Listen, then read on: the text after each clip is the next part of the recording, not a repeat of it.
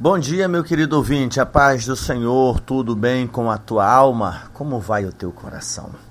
Pastor Jarber falando contigo em mais um devocional. Nesse dia 31 de outubro, o dia em que se celebra a reforma protestante, em que uns corações estão aflitos, outros celebram. Vêm as expectativas, boas e más.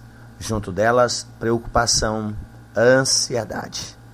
Para hoje, a nossa meditação está no capítulo 2 do livro de Eclesiastes, do versículo de número 1 ao versículo 11, onde está escrito: Disse comigo: Vamos, eu te provarei com alegria, goza, pois, a felicidade, mas também isso é vaidade. Do riso, eu disse: É loucura, e da alegria, para que serve? Resolvi no meu coração dar-me ao vinho, regendo-me, contudo, pela sabedoria e entregar-me à loucura até ver o que melhor seria que se fizessem os filhos dos homens debaixo do céu durante os poucos dias da sua vida. Empreendi grandes obras, edifiquei para mim casas, plantei para mim vinhas, fiz jardins e pomares para mim, e nestes plantei árvores frutíferas de toda a espécie.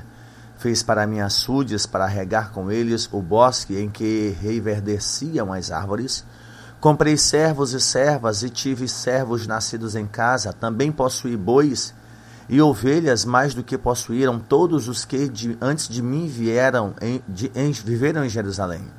Amontoei também para mim prata e ouro e tesouros de reis e de províncias. Provi-me de cantores, cantoras e das delícias dos filhos dos homens, mulheres e mais mulheres. Engrandeci-me e sobrepujei a todos os que viveram antes de mim em Jerusalém Perseverou também comigo a minha sabedoria. Tudo quanto desejaram os meus olhos, não lhes neguei, nem prevei o coração da alegria alguma, pois eu me alegrava to com todas as minhas fadigas, e isso era a recompensa de todas elas. Considerei todas as obras que fizeram as minhas mãos, como também o trabalho que eu, com fadigas, havia feito, e eis que tudo era vaidade, correr atrás do vento, e nenhum proveito havia debaixo do sol. Amém. Querido ouvinte, certamente estas falas de Salomão ela é propícia para a ocasião, para o momento em que nós estamos falando. Pois ela trata a respeito de onde o nosso coração está centrado, aprisionado, talvez por assim dizer. Salomão enfatiza por algumas vezes que ele teve mais sabedorias, mais bens, e se regalou mais vezes do que qualquer um antes dele em Jerusalém. Ele se refere a reis. Temos aí seu pai Davi e antes de Davi, Saul. Antes destes nós temos os juízes. Enfim, Salomão é este homem que recebeu de Deus conhecimento, oportunidade e a sabedoria como experiência de vida lhe, lhe custou fadigas. E diante disto ele faz um convite para a sua alma, Vamos, vamos nos alegrar. Vamos gozar a felicidade. Então ele procura satisfação em tudo na vida. E embora tudo que ele procure satisfação ele encontre, mas é uma alegria, uma satisfação provisória. Pense aí quando você está desempregado e de repente o que você entende que precisa para melhorar de vida é um trabalho. Você consegue um trabalho, começa os primeiros dias, os primeiros meses, glória a Deus, aleluia, está dando certo, mas com o tempo fatiga. Você passa aí não mais pelo mesmo prazer com que você ia no início, mas agora por necessidade. E chega à conclusão de Salomão: é fatiga, é cansativo você recebe o seu salário ao final do mês. Alegria, vamos fazer compras, vamos fazer a mercearia, vamos pagar as dívidas. Essa alegria, ela demora uma semana. então são coisas passageiras. Vamos pensar na vida a dois, no relacionamento entre marido e mulher, nos momentos que trazem alegria, satisfação para a vida. Também é passageiro vamos pensar nas amizades, vamos pensar em tudo que é bom nessa terra. Por mais que traga satisfação para a alma, é vaidade, é passageiro, tem um tempo determinado. E Salomão dedica tempo, empreende tempo para prover satisfação para a sua alma. E ele fala ao próprio coração. Ele fala à sua própria alma. E isso lembra muito um homem imprudente lá em Lucas 12, que chegou a dizer: descansa, come, bebe, folga. E esse homem fracassou porque não estava bem com a vontade de Deus. E o caminho do prazer não pode aliviar a sede espiritual que o homem sente continuamente na vida. E ele, enquanto pregador, se dirige à sua alma aqui, convidando-a para a alegria. Na realidade, ele está ansioso, procurando paz para a sua pessoa. E o prazer nos, diversi, nos, divers, nos divertimentos, perdão, como ele mesmo diz lá em Provérbios 10, pode ser insensatez. As festas, os vinhos trazem uma alegria passageira. Tudo isso conduz ao mesmo fracasso. Então, em momentos da vida, você e eu podemos procurar satisfação nas coisas que estão ao nosso alcance. Por exemplo, eu, particularmente, dependendo da aflição de espírito, eu venho para o meu escritório, pego um dos vários livros que eu tenho e começo a ler. Mas há um momento em que a vista cansa, a cabeça dói, eu preciso parar de ler. E aquelas lembranças que me afligiam antes da leitura voltam a me afligir. Sempre falamos, ocupe o coração, ocupe o coração, mas haverá um momento em que o coração vai se desocupar daquilo que uma hora foi ocupado. E aí você começa a perceber que, por melhor que seja a opção, chega um momento que ela é insuficiente. Ela não é inválida, ela não é inútil na sua totalidade. A grande questão aqui de Salomão é para dizer que não há felicidade perene sem o consentimento divino, sem estar alinhado com a vontade divina. Quando não há vontade divina, e isso fez o próprio Salomão pecar e pecar gravemente contra Deus, pois Deus deu a ele sabedoria para governar o povo. Mas com esta mesma sabedoria com que ele governou o povo, foi a mesma sabedoria com que ele acumulou bens que o levaram a perder a sua confiança em Deus. Muita riqueza, muitos cavalos, as armas de guerra da antiguidade. Então, esse Salomão, em momentos falhos da sua vida, ele tenta encontrar felicidade, satisfação para a sua parte material, carnal nos prazeres da vida. Ele vai entender que o riso é loucura e alegria. Para que serve? Você vive, vive, vive, vive e depois diz: Poxa, demorou tão pouco tempo. Então ele diz no versículo 3: Eu resolvi no meu coração me entregar ao vinho, me alegrar, me divertir, rir feito bobo, mas mantendo a sabedoria e me entregar à loucura, até ver o que melhor seria que se fizessem os filhos dos homens debaixo do céu durante os poucos dias da sua vida. Salomão, nesse período em que ele foi governador, desfrutando da sabedoria de Deus, ele parou e pensou: não, eu vou beber, mas não vai ser tanto, eu só vou tentar sentir o que os outros sentem. E aí, meu querido ouvinte, é um passo para a desgraça, é um passo para o fracasso. E isso aqui envolve muito a vida daquelas pessoas que são viciadas, que são alcoólatras ou que usam qualquer outro tipo de drogas, lícitas ou ilícitas. Achar que pode controlar, achar que pode dominar. Não, eu vou fazer aqui, mas eu vou fazer com moderação. Pense no engodo do diabo, esse marketing de cervejaria. Beba com moderação. Se beber, não dirija. Em outras palavras, beba, mas tenha uma companhia para levar você. E aí as reportagens fazem aquele merchan, fulano de tal foi para balada, mas não dirige, leva um companheiro, ou a companheira dirige, isso é responsabilidade. Ou seja, manter a responsabilidade enquanto o outro se entrega à irresponsabilidade. E que isso sirva de lição para nós.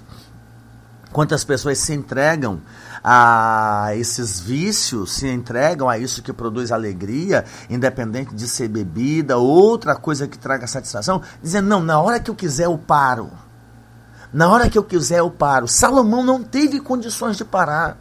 Salomão não teve condições de dar uma pausa nas alianças que ele fez. Reis, príncipes iam à procura dele em busca de aliança, ele não teve como controlar. E ele vai dizer: Eu vou me entregar ao vinho, mas com moderação para ver o que o homem tem satisfação nos poucos dias da sua vida. Versículo 4 ele vai dizer: Eu também decidi construir, fiz grandes obras, eu fiz para mim casas, eu plantei vinhas. Mas depois que eu fiz casa e plantei vinhas, eu me vi obrigado a decorar essas casas e essas vinhas. Aí eu tive que fazer jardins, eu tive que fazer pomares, e nesses eu tive que plantar árvores de toda espécie. Mas aí, se eu fiz uma construção e tive que embelezar com vegetação, eu tive que criar açudes para poder acumular água para regar. Eu fiz açude para regar com eles o bosque que reverdeciam as árvores. Perceba aqui que do versículo 4 em diante, uma coisa leva a outra. Ele diz no versículo 4: Eu construí grandes obras. No versículo 5, para embelezar essas obras, eu tive que adornar com jardins, com pomares. No versículo 6, e para regar esses pomares, eu tive que fazer açude. E no versículo de número 7, para dar conta do que eu construí, para dar conta do que eu fiz, para dar conta dessas obras, eu tive que comprar servos, servas, eu tive servos nascidos em casa, possuí bois, possuí ovelhas, mais do que possuíram todos os homens que viveram antes de mim. Versículo 8: Eu amontoei para mim prata, ouro de reis, de províncias, provi-me de cantores, de cantoras, de delícia dos filhos dos homens. E essa delícia dos filhos dos homens aí está se referindo a mulheres. Eu provi-me das delícias dos filhos dos homens, mulheres e mulheres.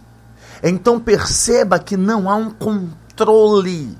Ele usa a expressão amontoar.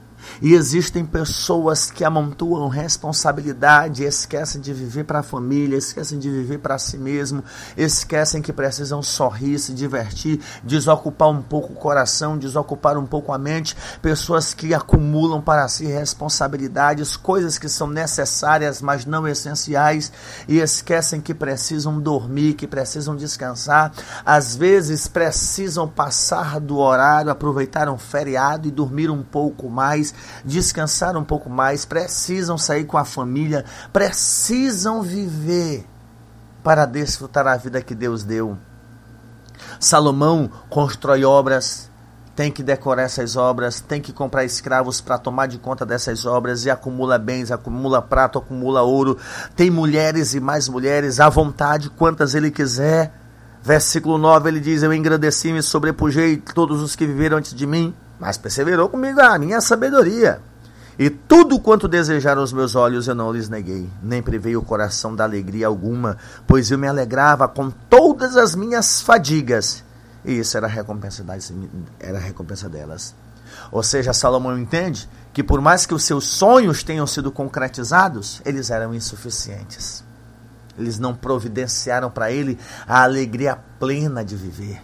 Eu já vivi isso, gente, com coisas boas. Eu já conquistei sonhos que eu idealizei a vida inteira, a partir do momento que eu tive consciência. Não, eu, eu vou me dedicar a conquistar isso, a ver isso, a estudar isso, a cursar isso, a alcançar isso. Eu sempre digo que eu sou um homem realizado.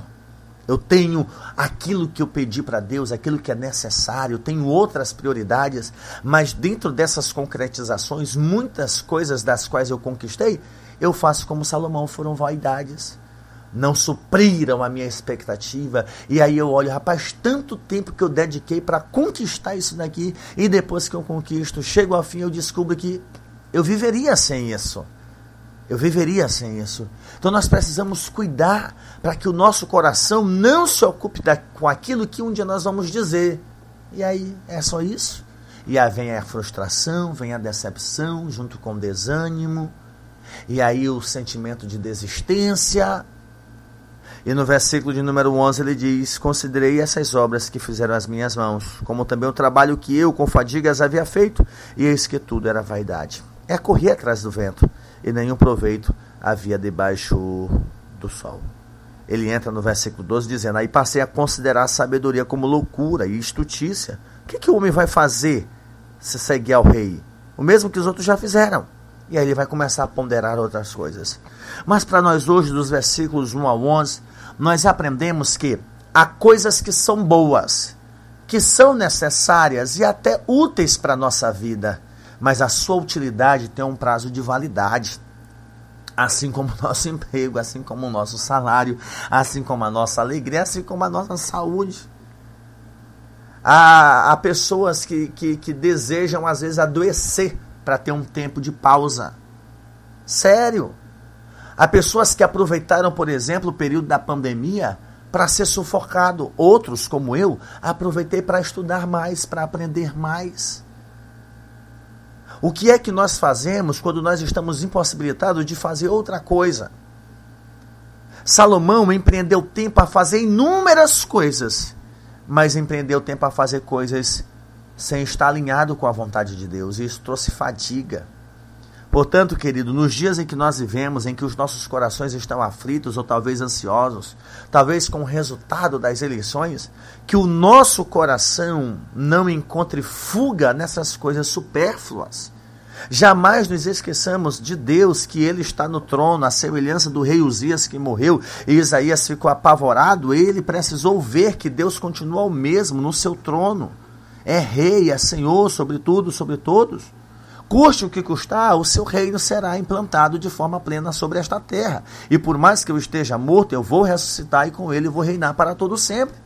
Enquanto isso não chega, não vamos ocupar a nossa mente e o nosso coração com aquilo que vai nos trazer fadiga, com aquilo que vai desgastar a nossa alma. Quantos relacionamentos fragmentados, familiares, amizades, vidas foram bagunçadas por causa desse período eleitoral. O nosso coração tem empreendido tempo para tentar encontrar satisfação em um homem, para tentar encontrar satisfação em uma ideologia, para encontrar satisfação naquilo que eu acho que é melhor para mim, não para a nação. De ambos os lados pode ter havido extremos. A grande questão é: o que será feito a partir de agora? Faça como Salomão, vamos começar a considerar a sabedoria. Os que estão frustrados com o resultado, vida que segue, vamos continuar trabalhando, servindo ao Senhor, mantendo a honestidade, a piedade, a devoção, a justiça, a equidade, nem que para isso sejamos perseguidos, como disse Jesus lá no Sermão da Montanha. Aqueles que hoje celebram, exerçam misericórdia, Exerçam misericórdia, sim, isso de fato. Ah, mas e se fosse outros exerceriam misericórdia? Eu estou falando para aqueles a quem eu entendo que sejam cristãos, ou no mínimo querem um Brasil melhor, um Brasil não dividido.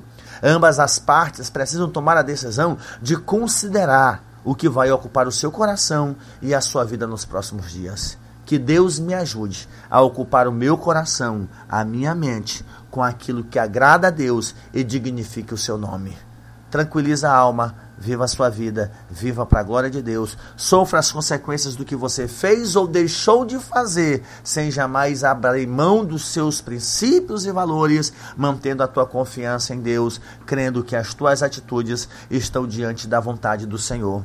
Vivamos para Deus, para a glória de Deus, porque Ele no tempo certo vem ao nosso socorro. Você pode dizer amém?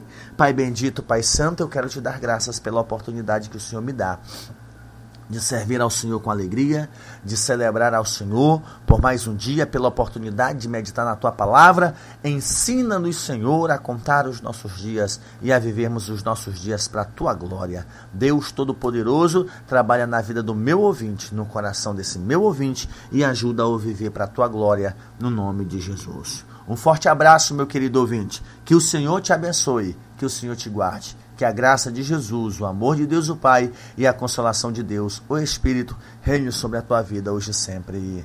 Amém.